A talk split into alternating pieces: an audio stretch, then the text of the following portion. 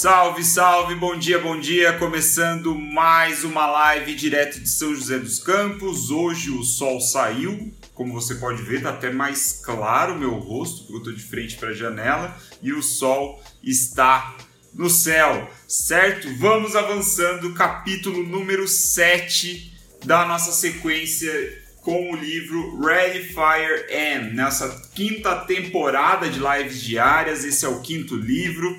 Bom dia para quem está entrando, Jeane, Fernanda. Muito bom dia. Vamos seguindo aqui naquele ritmo tradicional, um capítulo por dia. Nos últimos dois dias a gente viu um só capítulo porque o conteúdo era muito denso, né? Nós falamos sobre copywriting no domingo, né, nos dois primeiros conceitos e ontem a gente avançou com mais dois conceitos de copywriting um conteúdo muito técnico, muito pesado. Teve algumas pessoas que tiraram algumas dúvidas comigo por mensagem, né, que eu consegui atender, porque ontem meu dia também foi correria, não consegui responder todo mundo ainda. Mas hoje o capítulo é um pouquinho mais leve, né? Já são assuntos assim mais palpáveis para a maioria das pessoas, embora ainda muito interessante, porque a gente continua avançando o estudo do primeiro estágio do desenvolvimento de um negócio. Como assim, Will? Que desenvolvimento é esse? Você perdeu as lives anteriores, é por isso que você não sabe o que significa o primeiro estágio do desenvolvimento de um negócio. O primeiro estágio, segundo o Mark Ford, autor desse livro, é negócios que estão na fase da infância. São negócios que têm um faturamento anual de até um milhão de dólares ou um milhão de reais aí. Né? Então, é, esses capítulos aqui, as últimas lives, ainda foram sobre esse primeiro estágio. Depois vamos ver, é, obviamente, a evolução disso, né? o segundo, terceiro e o quarto estágio. Mas só contextualizando aqui que hoje a live ela vai ser mais light, né? vai ser um conteúdo bem menos técnico do que os dois últimos certo? Então vamos avançando. Hoje nós vamos falar sobre as prioridades secundárias para o desenvolvimento de um negócio no primeiro estágio, certo? Nós aqui que estamos num estágio ainda com faturamento de 0 a 1 milhão de reais ou 1 milhão de dólares, nós temos algumas prioridades. Na verdade, a gente tem uma prioridade. Vai, quero ver se vocês sabem, não me decepcionam. Qual é a nossa prioridade? Qual é a prioridade de negócios no primeiro estágio, de 0 a 1 um milhão em receita? Qual é a prioridade? O que, que a gente precisa esperar? Tem um delayzinho, vamos ver se, se tem alguém ligado aí agora para nos responder. Quem está acompanhando a live? Eu acho que a Ju sabe. A Ju eu vi que ela estava acompanhando as últimas lives. Qual é a prioridade é, a única prioridade, né? Que prioridade só existe uma. Prioridades secundárias, beleza, mas qual é a prioridade de negócios nessa fase inicial, nesse estágio chamado de infância, de 0 a 1 um milhão em faturamento? Existe uma prioridade, qual é? Vai, vamos lá, não me decepcione. Cadê? Ninguém sabe? Ah, o Danilo tá ligado. Danilo tá ligado, a Giane também, a Giane também rolou um delayzinho, né? Um delay clássico aqui da, da live, mas o Danilo e a Giane estão ligados. Muito bem, nossa prioridade é vender. Essa é a única prioridade, né? Como eu falei, prioridade só existe uma, e a nossa prioridade nesse primeiro estágio é vendas. Segundo o Mark Ford, 80% do nosso recurso do recurso da, nossas, da nossa empresa, do nosso empreendimento, 80% do recurso. E aí, por recurso, a gente pode entender recurso humano, recurso financeiro, recurso de tempo, enfim, 80% dos recursos devem ser alocados, investidos, dedicados a vendas, certo? E o que, que a gente faz nos outros 20%? Né? Se os 80% estão preenchidos com vendas, o que, que a gente faz nos outros 20%? Essa é a pergunta levantada no capítulo 7, que nós vamos responder agora nos próximos minutos de uma maneira bem direta. Essa live vai ser menor, tá? Porque ela, ela não é tão técnica, mas muito interessante. Então, a, a resposta é: na verdade, ele até faz uma provocação sobre esses 20%. Ele fala assim: beleza, se 80% é vendas, os outros 20% é o que? Decorar o escritório? Não é decorar o escritório. E a provocação dele vem em cima de uma história é, que ele conta que ele estava prestando consultoria. Na verdade, ele era sócio de um empreendimento de newsletter, né, de publicações. E aí ele estava contando que em determinado momento né, eles estavam a um, um, um nível de faturamento de 400 mil de receita ao vivo é, receita ao vivo. Eu acabei de ler aqui o que a Débora mandou. Seja bem-vinda, Débora. Eu li a primeira vez ao vivo, eu falei ao vivo aqui. Enfim, deixa eu parar de ler o chat. O, a história é o seguinte, para eu também não alongar. Eu vou contar porque é interessante a forma como ele apresenta o conceito, tá? Então o Mark ele tava falando que ele era sócio de uma empresa e essa empresa ela estava num nível de faturamento de 400 mil dólares no ano. E essa empresa era uma empresa de publicação, de newsletter. Eles precisavam de, do endereço das pessoas, antes até do e-mail, ou era de e-mail, ele não deixa muito claro, mas ele precisava do endereço das pessoas. Imagine isso. Né? Essa era parte fundamental do processo de vendas, porque assim, a partir do momento que eles tinham o e-mail ou o endereço né, da casa das pessoas, eles conseguiam enviar amostras, fazer contatos e aí deixar o seu processo de vendas rodando. Ou seja, a estratégia de vendas dele era uma das prioridades do negócio e é por isso que ele está contando essa história. Então ele estava nesse nível de faturamento e aí ele contratou um antigo amigo dele, né? Ele conta a historinha lá do amigo, que o amigo ele é, se deu mal na vida dele lá e não sei o que, mas era um cara muito bom, muito prestativo, muito inteligente. Ele contratou o cara para ser o CEO, né? O líder desse empreendimento aí que ele era sócio.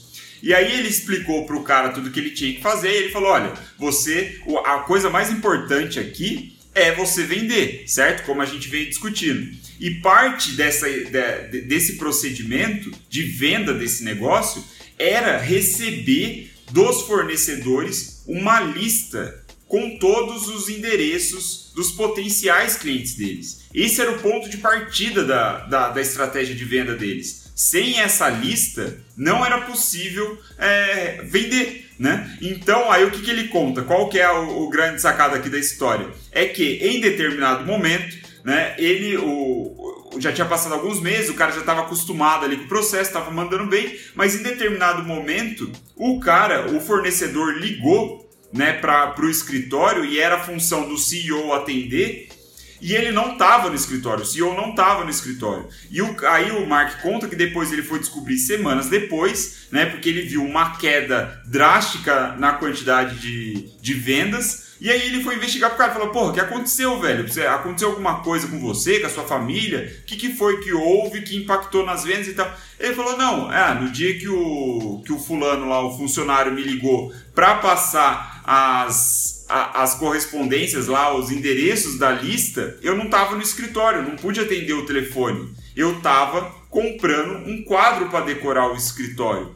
Aí a mente do Mark explodiu. Ele falou: caralho, como que você perde né, a única oportunidade que a gente tem no mês para fazer dinheiro, você tá comprando quadro para decorar escritório. Então a provocação dele, né, quando ele fala que, que se 80% do tempo você está vendendo, 20% do tempo você deveria estar tá decorando o escritório, não, você não deveria estar fazendo isso. Então ele começa com essa história, essa palhaçada aí que aconteceu lá no, no, no caso aí da, dessa empresa que ele tinha, e aí ele percebe, ele falou, cara, eu fiz a contratação errada, né? Eu coloquei o líder errado ali, porque ele não entendeu a profundidade da importância de vender. Né? Se o cara ele estava preocupado, e é claro que a história tem mais detalhes, mas eu vou economizar aqui pela didática para fluir a live. Mas o ponto é que se o cara ele, ele não conseguiu perceber que as vendas é tão mais importante do que qualquer decoração que o escritório pode ter, ele não é o cara para ser o líder da empresa. Né? E aí essa eu estou trazendo essa, essa história porque é uma reflexão que eu já percebi por experiência própria, é, empreendendo e liderando projetos dessa natureza, né, vamos dizer assim. Muitos de nós, e aí eu, eu, eu digo isso olhando para mim e também por essa história, mas muitos de nós gasta energia, gasta tempo com coisas inúteis, desnecessárias. Né? Tipo, o cara ele gastou tempo para ir lá no, no shopping comprar um quadro para decorar o escritório, porque a decoração do escritório vai motivar os funcionários. Porra nenhuma, tá ligado? Não faz sentido. A gente gasta tempo gasta o dia inteiro tentando escolher qual que é o provedor de e-mail que a gente vai usar para disparar a nossa newsletter. Quando é tudo a mesma coisa, sabe? Não tem diferença alguma, tem uma diferença de preço que é ridículo. Então, assim, na maioria do tempo, a gente gasta energia com coisas que não faz diferença alguma, que não importa. Então, é, o fato de eu estar tá dando tanta atenção para essa história tem esse motivo porque e, e, eu acho que também a narrativa do Mark Ford ao longo desse livro é exatamente isso. Não é, a import, é, não é só importante a gente saber o que, que a gente precisa fazer em cada momento né, do desenvolvimento de um negócio, mas também é muito importante a gente saber aquilo que a gente deve ignorar completamente. Talvez isso seja até mais importante do que o que a gente deve fazer né? Decoração, é, sei lá, é, é, serviços de suporte assim que não tem tanto impacto no, na, no core que é a venda, a gente deveria ignorar ou deveria gastar pouquíssimo tempo decidindo ali, tomando a decisão, gastando energia mental para esse tipo de coisa. Então, o destaque aqui é justamente a importância de saber aquilo que a gente não deve fazer. Então, quando o Mark ele dedica o capítulo 7 inteiro para falar as prioridades secundárias, é um ponto muito interessante. Porque ele está falando o seguinte: ó, a sua prioridade é venda, 80% do tempo venda, 20% do tempo é isso daqui, que são apenas três coisas que eu vou te falar agora. Todo o resto você ignora. Para de, de, de gastar energia com essas bobagens, sabe? Para de, de gastar seu tempo com coisas inúteis. E aí é claro que eu não posso contextualizar porque o contexto de cada um de nós, de cada uma das pessoas que estão vendo a live agora é diferente. Mas você deve ter um senso crítico e pensar: porra, essa merda importa pro meu negócio de verdade? Se tiver fazendo sentido, deixa sua curtida aí. Se faz sentido o que eu estou falando para você. É... Se você consegue puxar da memória algo onde você gastou muita energia de forma desnecessária para algo que não importava, tá fazendo sentido? Deixa uma joinha aí. A Débora deixou, o Heron, galera curtindo. Só para eu entender se a linha de raciocínio tá fluindo aqui. Então é isso, né? A provocação do, do Mark, na minha visão, a minha forma de interpretar o livro é dessa maneira. Prioridade é venda 80% do tempo. 20% são três atividades. E agora é a parte da live que é muito curta, galera. É muito simples. 20% do tempo é fazer o seguinte: número 1, um, encontrar mentores e aprender com eles. O Mark ele diz que nós, empreendedores, nessa fase inicial de um novo negócio, nós precisamos aprender muitas coisas sobre a realidade do negócio que estamos inseridos. Né? Há, muitos empreendedores de primeira viagem precisam aprender muito mais coisas ainda. Então a sugestão dele é que de fato a gente vá atrás desse ensinamento, desse aprendizado. Como a gente pode fazer isso? A gente pode fazer isso através de cursos, a gente pode fazer isso através de livros, a gente pode fazer isso através de vídeos na internet, a gente pode fazer isso também através de mentores. É o que ele sugere, por quê? Porque o curso, o livro, o seminário, seja lá o que for, imersão, que está muito na moda, eles podem te dar, eles vão te dar muita educação, eles vão te ensinar muita coisa, mas apenas o mentor vai dedicar o tempo para contextualizar o conhecimento de acordo com a sua realidade. Então, o mentor que você deve procurar, primeiro, é um cara que tem pele em jogo, tem pele em risco, ele já passou pelo caminho que você quer passar. É assim que você escolhe um bom mentor. Não é qualquer um, não é o seu tio que tem uma padaria e tudo bem ele ter uma padaria aí há muito tempo e tal, beleza. Mas o seu tio tem uma realidade completamente diferente. Se você quer lançar um curso online, por exemplo, ou você quer levar, é, lançar um, é, um site de assinaturas, você não vai pegar todos os conselhos do seu tio que está empreendendo e ok, mas na padaria, é uma realidade diferente. Você vai atrás de mentores que já passaram por esse caminho. Essa é a ideia. Né? Se você precisa se você precisa é, construir audiência online com o seu conteúdo, com o seu negócio, você vai atrás de pessoas que já construíram isso, preferencialmente na sua área. Isso é ir atrás de mentores. Não é, não estou falando que é para ignorar livro e o Mark também não fala isso. Não estou falando para você ignorar cursos, seminários, tudo mais. Não é isso. O ponto é que você vai ter um ganho maior se você for atrás de mentores que podem contextualizar esse conhecimento. Aí, em vez de você correr a 10 km por hora, você pode correr a 20 km por hora. Essa é a ideia, simplesmente isso. A sua velocidade é maior. E aí, uma analogia aqui, uma analogia não, um, um, um, um pensamento, uma reflexão que é bem legal, que o Marx sugere, é o seguinte: você ter a humildade de se posicionar sempre como aprendiz né? Você empreendedor, você líder de um projeto, de uma iniciativa, seja ela qual for, você se posicionar como um aprendiz humilde da seguinte maneira: você assumir 100% da responsabilidade dos seus erros. Tudo que você faz de errado é culpa sua. E aí quem assistiu a segunda temporada de lives do Relentless, né, do livro Relentless, já vai identificar o que, que a gente está falando sobre assumir 100% da responsabilidade. Muito interessante essa perspectiva. Então você errou. 100% da responsabilidade é sua, velho.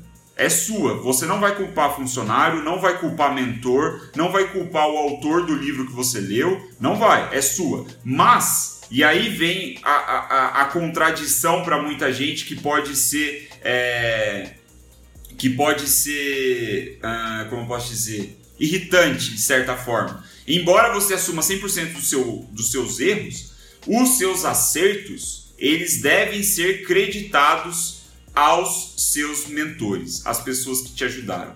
Você não tem mérito nenhum, né? Na, na, na mentalidade do aprendiz humilde, você não tem mérito nenhum. O seu mérito é simplesmente executar. Mas você sempre vai dar os créditos aos seus mentores, aos livros que você leu, aos livros que é, aos cursos que você assistiu e assim sucessivamente. Então, assume 100% do seu erro e acredita, honra as pessoas que te ajudaram quando você acertar. Esse é o primeiro ponto que a gente deve alocar né, nesses 20% quando a gente não está vendendo. É encontrar um mentor e aprender com ele, é aprendizado. E aí a gente vem para o segundo, que é ensinar a equipe. Isso é muito interessante. À medida que você vai evoluir no seu negócio, você vai trazendo gente para trabalhar com você. Então, no primeiro passo, você está aprendendo. No segundo, você está ensinando, que faz parte também do processo de aprendizado. Não é à toa que eu venho aqui e faço essa live todos os dias para vocês. Todos os dias, de domingo a domingo, eu venho e faço uma live sobre o capítulo do livro que eu acabei de ler. Eu tenho várias intenções com isso, já falei outras vezes, mas uma das intenções que eu tenho é colocar esse conteúdo na minha própria cabeça, porque eu acabei de ler esse conteúdo. Então faz parte do meu aprendizado escrever, né, um mini roteiro, algumas coisas aqui, algumas ideias soltas que eu vou falar na live e vir e falar na live me joga uma carga de responsabilidade que o negócio entra na minha cabeça muito mais é, com muito mais sucesso, né? muito mais eficiência. Eu guardo as coisas com mais facilidade assim. Então, vir aqui e ensinar, dar uma de professor para vocês, faz parte do meu aprendizado. E o que o, o Mark está sugerindo é exatamente isso. Assim que você for aprendendo as coisas com o seu negócio, você vai passando para sua equipe. Você não guarda nada, cara. Não guarda segredos. Não existe segredos. É informação, é conhecimento. Você tem que passar isso para a galera que está trabalhando com você, porque eles potencialmente serão os seus diretores ali. Né? A sua mesa é, é, a, sua, a sua mesa é, como é que fala?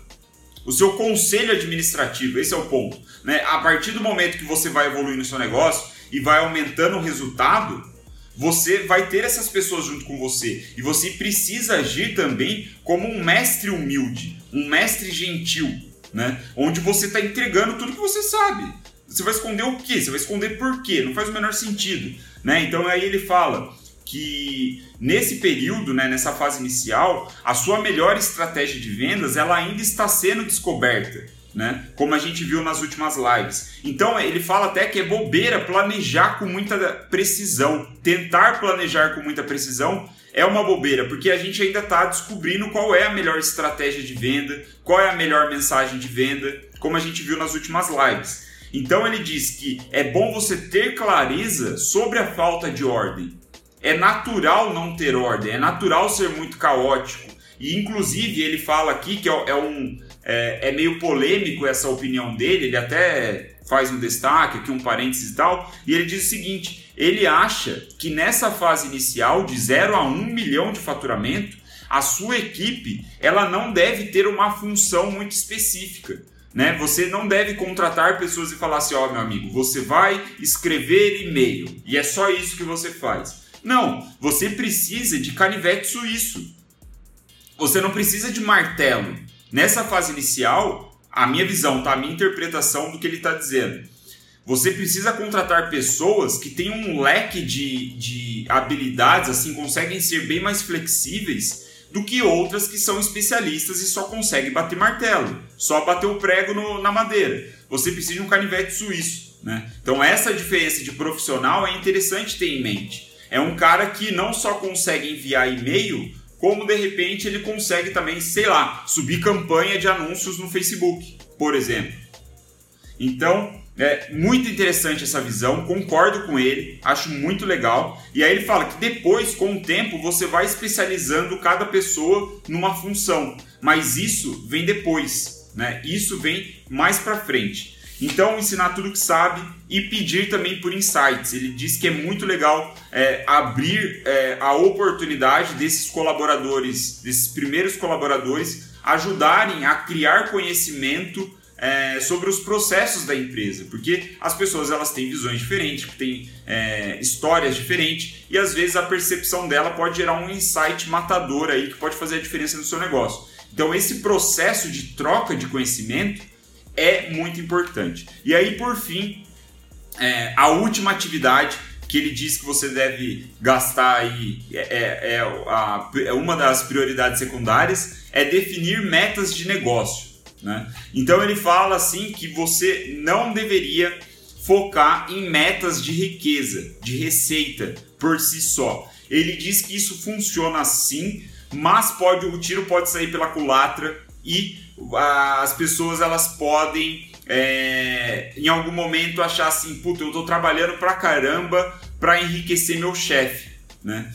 E ele diz que esse não é um mindset legal para o empreendedor, para o líder. Ele falou que ele já conseguiu desenvolver negócios de sucesso com essa mentalidade apenas de dinheiro, mas que não é sustentável. Isso não se sustenta no longo prazo. Porque quando todo mundo pensa em dinheiro, a, a, gente acaba sendo muito egoísta. Tanto o líder quanto os funcionários. Os funcionários acabam pensando só em si mesmo, né? mesmo que o objetivo seja para a empresa. Então, a sugestão dele é que as métricas de receita, as metas de dinheiro do seu negócio, de riqueza do negócio, elas devem ser secundárias. Como assim?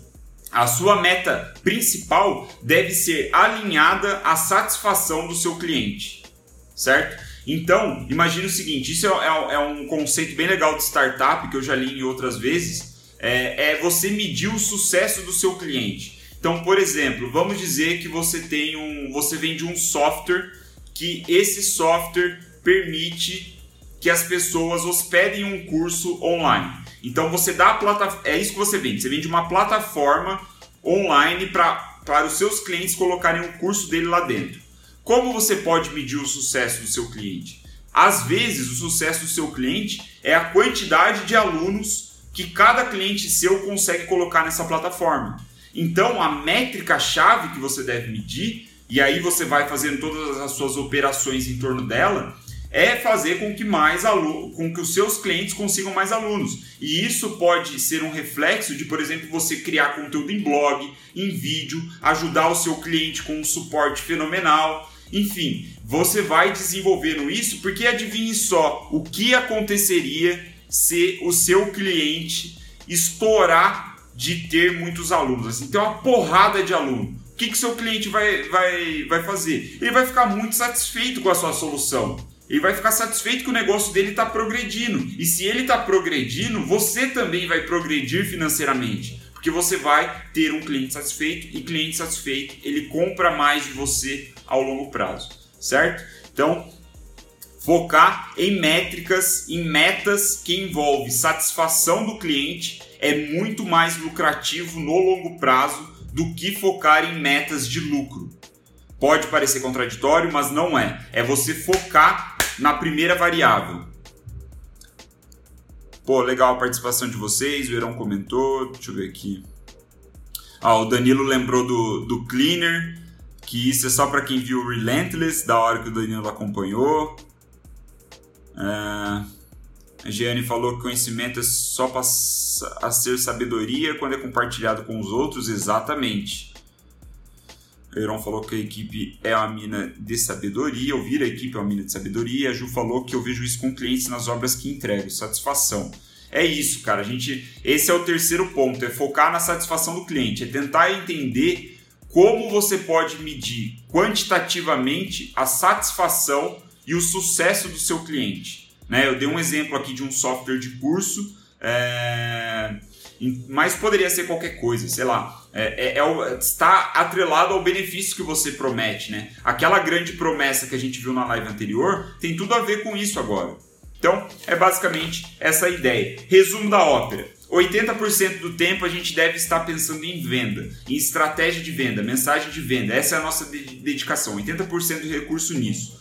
O 20% que sobrou a gente deve dividir em três prioridades secundárias: aprender, ensinar e criar metas para o sucesso do nosso cliente, né? para o sucesso também do nosso negócio, certo? Ah, a Fernanda deixou um comentário muito gentil, obrigado, Fernanda.